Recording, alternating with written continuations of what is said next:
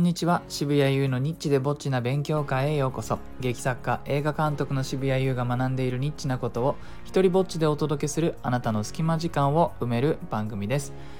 いやー皆さん元気にやっていますでしょうか？ね、ちょっとねあのタイトルの発表の前に小話でも入れようかなと思うんですがあの先日えっと放送でねやらせてもらったその9時間をかけたツイートがですね結構反響がありましておかげで1日2日ぐらいで、えー、その舞台のねことをその情報を発信していくという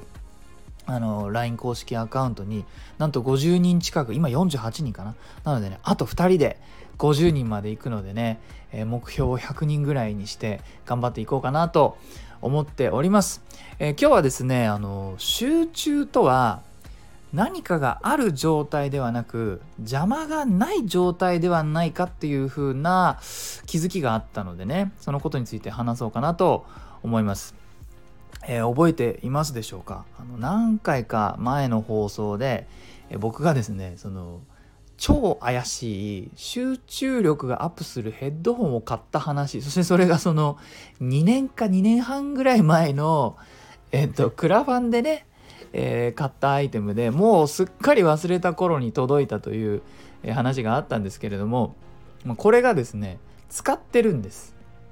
なんかあの何かに負けたみたいで悔しいんですけどもだって怪しいじゃないですか。こうこれを飲めばこれを飲めば痩せますよみたいなのとなんかちょっとあのの親戚みたいな感じじゃないですか。このアイテム。人のねなんか不安とか弱みとかに 甘い言葉をこのヘッドフォンをつければ集中できるよ渋谷さんつって。まああのほとんど秒でね100だったか150ドルだったか出しちゃったんですけど。でちょうど今舞台の執筆をしているもんですからこういうものにねすがりたくなる状態なわけですよ。でひょっとしたらひょっとする感じで悪くなくてですね。であの僕はいちいちねこう何が機能してるのかとか何がうまくいってるんだろうみたいなことをやっぱ考えて整理したくなっちゃう性格なんですね、まあ、だからもうパニック障害になったりとかもしちゃうんですけれども、まあ、しょうがない性格だから、えー、でですね考えてみたところこれはあの脳のねあの状態をこう測って、えウェーブにしてこうグラフ化してくれたりとかするんですけども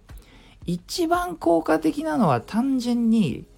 ノイズキャンセリングが入ってるからじゃないかっていう別にこのヘッドホンじゃなくてもあの iPhone のさなんだっけ AirPods、えー、もうあの最新のやつはノイズキャンセリングついてるじゃないですか。別にあれでよくね？みたいなことをちょっと思い始めてるんですよ。というのはですね集中って何か自分がすごく頑張ってこう一点を見つめているみたいなイメージがありますよね。こう目をこうカッて開いて前のめりになって、えー、そこをね見つめてでその全身全霊そこに傾けるみたいな状態のことを集中っていう風に思いがちだしなんか描かれる時もそういう状況をねあの絵にしてるものってよくありますけども実際は果たしてそうかなということを考えてましてというのはですねノイズキャンセリングをやっている状態がどうなってるかっていうと単純にその他のものを遮断しているわけですよね。であとよく言われるのがその人間目はまぶたを閉じることができるからその視覚的な情報は自分で選んであのシャットアウトすることができるけれども耳ってあのまぶたみたいなのない。耳蓋とかないじゃないですか。だから情報入ってくる情報を選べない、ね、あの外にじゃあパトカーじゃないけど何かが通ったらやっぱ意識は一回そこに行きますよね。だから何かやっててもおやなんだろうというふうになるし僕なんかねうちはあの土曜日になるとパン屋さんがあの恵比寿のテーマ曲かなんか流しながら来ちゃうんですよ。そうすると、ああ、土曜日かとかっていう風になります。だから耳の情報って、あの、シャットアウトできないんですけれども、このヘッドホンを使っていると、まあ、ノイズキャンセリング機能もあるし、なんだか集中できますよっていう体の音楽が流れるんで、まあ、二重に外の音っていうのを切ってくれるんですね。で結果何があの遮断されたかっていうとまあ、スマホの通知ですねで、えー、これがその口で言うと大したことない感じに聞こえるかもしれないんですけども実際この通知が全くそこに意識がいかない時間っていうのが、まあ、今は40分のサイクルでこのヘッドホン使ってるんですけど40分通知に気がいかないっていうだけで全然違うんですよ。びっくりするぐらい違うんです。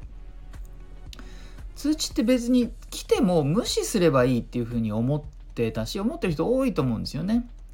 だけども一回やっぱり状態がキャンセルされてる。何かをやっているところにあの本当に通知の音も切ってるからあのバイブだけなんだけれどもそれでもやっぱブーってなった。らそこに一回見て判断します。これは今対応するやつなのか後でもいいやつなのかっていう風に判断しちゃいますよね。そうするとその状態ってやっぱ僕の今書いている舞台の世界にはもういないです。えー、っていうことがあのほっといたら1時間にそれなりの回数来るからえー、執筆のその世界をやっぱり何度も何度も壊しているしなんならそれが当たり前だから慣れていたわけですよね。その通知がいつでも来る、えー、僕のその集中力っていうものは、えー、それに阻害される邪魔される状態がこうデフォルトなんだってことに改めて気づかされて、まあ、たったこれだけでこんなに違うものかというのにあた今気づいてます。じゃあね、次の段階としての実験は、このヘッドホンじゃなくても同じかどうかってことですよね。あのイヤポッズの ノイズキャンセリング機能のついたイヤポッズ使って同じくらいの効果が得られるかどうかっていうのが、えー、次の実験かななんてことを思ってます。え、というわけでですね集中力というのは何かがある状態ではなく単純に邪魔がない状態のことを、えー、言うのではないかというふうに考えているというお話でした。えっ、ー、と最後にお知らせです。